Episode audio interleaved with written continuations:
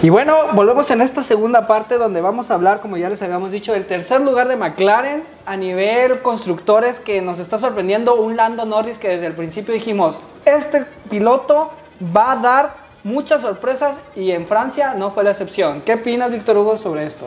Lo venimos hablando, lo hemos estado viendo. Norris es un fuera de serie y por eso McLaren le dijo, ahí está el contrato. No han querido decir exactamente cuántos años y si alguien lo sabe, pónganlo en los comentarios porque no estamos muy seguros.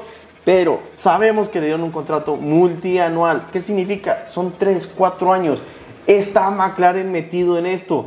Y estamos viendo, me voy a salir un poquito de tema, pero estamos viendo, McLaren le está apostando a los jóvenes.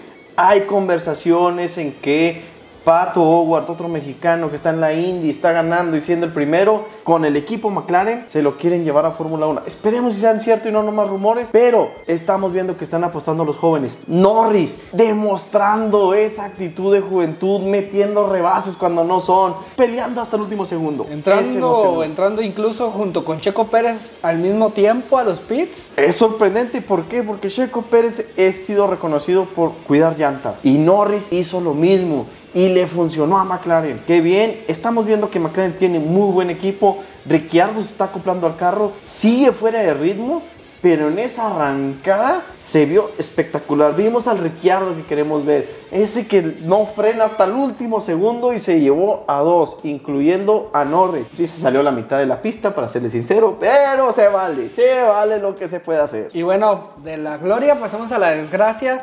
Y vamos a hablar de Ferrari. Una desgracia esta carrera, venir de dos poles a terminar en quinceavo, dieciséisavo, no sé en qué terminó Leclerc.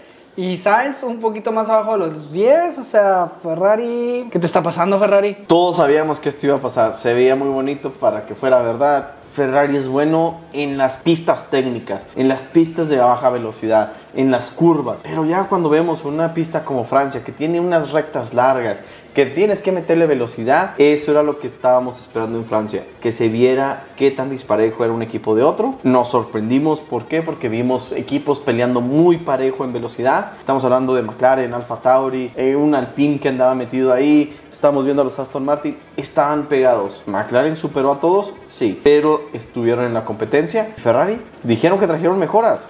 ¿Dónde estaban las mejoras? Está dejando que se lo lleven. Y estaban en esa pelea de tercer lugar, siguen en ella, pero si seguimos con ese tipo de resultados, Ferrari va a seguir en lo mismo. Cuarto lugar para un Ferrari, la leyenda, no creo que sea el lugar donde debe estar. Y bueno, nuestros pronósticos para Austria, que van a ser y les recordamos, dos semanas seguidas de Fórmula 1. En Austria, pues nuestros pronósticos son, eh, como es la pista de Red Bull, yo opino que Verstappen va a arrasar y vamos a ver un Checo Pérez tratando de quedar en un segundo. Creo que Red Bull va por ese 1-2, por ese 1-2 que está esperando y yo creo que ese va a ser la firma de contrato de Red Bull para Checo. Austria ha sido una pista difícil, es una pista difícil para muchos conductores pero exactamente, es la casa.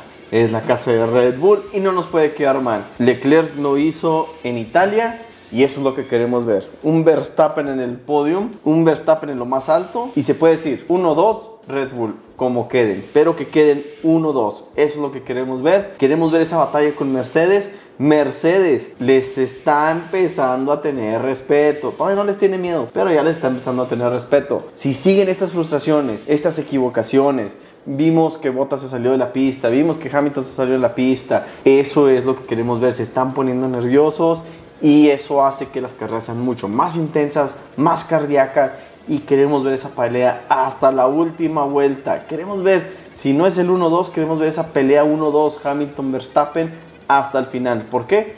Porque eso es lo que nos hace ver la Fórmula 1, quedarnos hasta el final y no ser esa Fórmula 1 de hace 2, 3 años donde decías, ya ganó Hamilton, ya me voy, le llevan 25 segundos. No está pasando este año y es espectacular.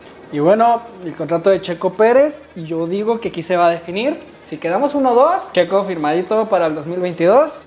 todos queremos ver a Checo en el 2022, todos queremos verlo en Red Bull otra temporada más. Está dando resultados, está haciendo su trabajo, bloqueando a los demás, teniendo esas posibilidades, evitando que Mercedes haga esos cambios a pits en, fuera, de, fuera de lugar, como el que Red Bull ahora. Pero lo vimos en Francia, Verstappen cuarto, Checo 3 Llegó, pasó como si nada, iban en diferente estrategia, dijo Checo, tú síguele, yo mi propósito es pasar a botas, lo pasó, acabó en tercero, está cumpliendo. Esto le da una posibilidad a Checo de que se está relajando. Ya se quitó presiones, ya hizo lo que tenía que hacer, ya hizo más que el segundo piloto de los últimos años. Estamos viendo a Red Bull revolucionar con Checo Pérez. Ahora, también para Verstappen es una ventaja. Verstappen tiene un compañero sólido, un compañero que sabe que no le va a estorbar, que no lo va a chocar, que no le va a meter el pie. Eso es lo que queremos. Queremos que sea un equipo. Checo está para ganar el, campeonato de constructores, no para ser campeón del mundo. Nos gustaría a todos los mexicanos que fuera campeón del mundo, pero yo sinceramente pienso que no es su trabajo en este momento. Y queremos ver ese contrato antes de que se vaya uno a lo que es las vacaciones de verano, se puede decir, de la Fórmula 1. Y bueno, vamos a hablar un poquito de los sueldos, como ya habíamos dicho. Es para que sea una idea, Hamilton gana 30 millones de euros, Verstappen 25 millones de euros, 12 millones botas y adivinen cuánto gana nuestro mexicano, 8 millones. Entonces estamos viendo una diferencia abismal en los, en los pagos a los pilotos y el rendimiento que están dando.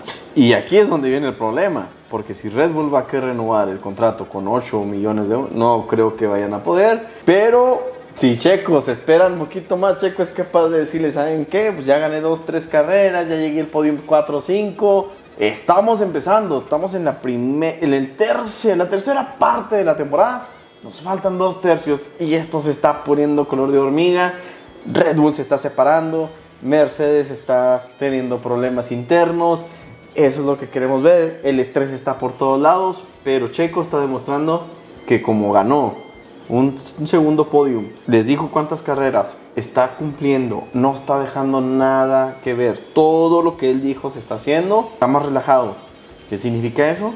Corre mejor. Mientras mejor corra y esperemos tenga mejores sábados, porque los sábados son los que nos están afectando. Ahora, no estoy muy seguro en qué eh, carrera va a ser, pero vamos a empezar a ver una segunda carrera los sábados y donde se puede meter Checo. ¿Por qué? Porque Checo es bueno en las carreras. Y si es bueno en esa parte, podemos ver que se va a empezar a pegar a Hamilton, se despega de botas. Y siempre lo hemos dicho, Checo era para que quedara en cuarto del campeonato de conductores. Si queda tercero, esos 8 millones de euros los estoy viendo bajitos. Vamos a necesitar y vamos a hacer una protesta en la Ciudad de México para que le suban el sueldo al Checo, porque lo queremos ver la próxima temporada. Muy bien, esto es todo por, eh, por esta carrera. Esperamos sus comentarios en Se hacen en Facebook, en Se hacen en Instagram. Y también pues estamos en Spotify. Si llegamos a las 50 reproducciones, ya saben, nos vamos a ir a Austin. Esperemos llegar a esa, a esa meta. Síganos por favor y vamos a ver qué hace Red Bull. Queremos ver esa batalla. Se está poniendo emocionante. Hasta luego.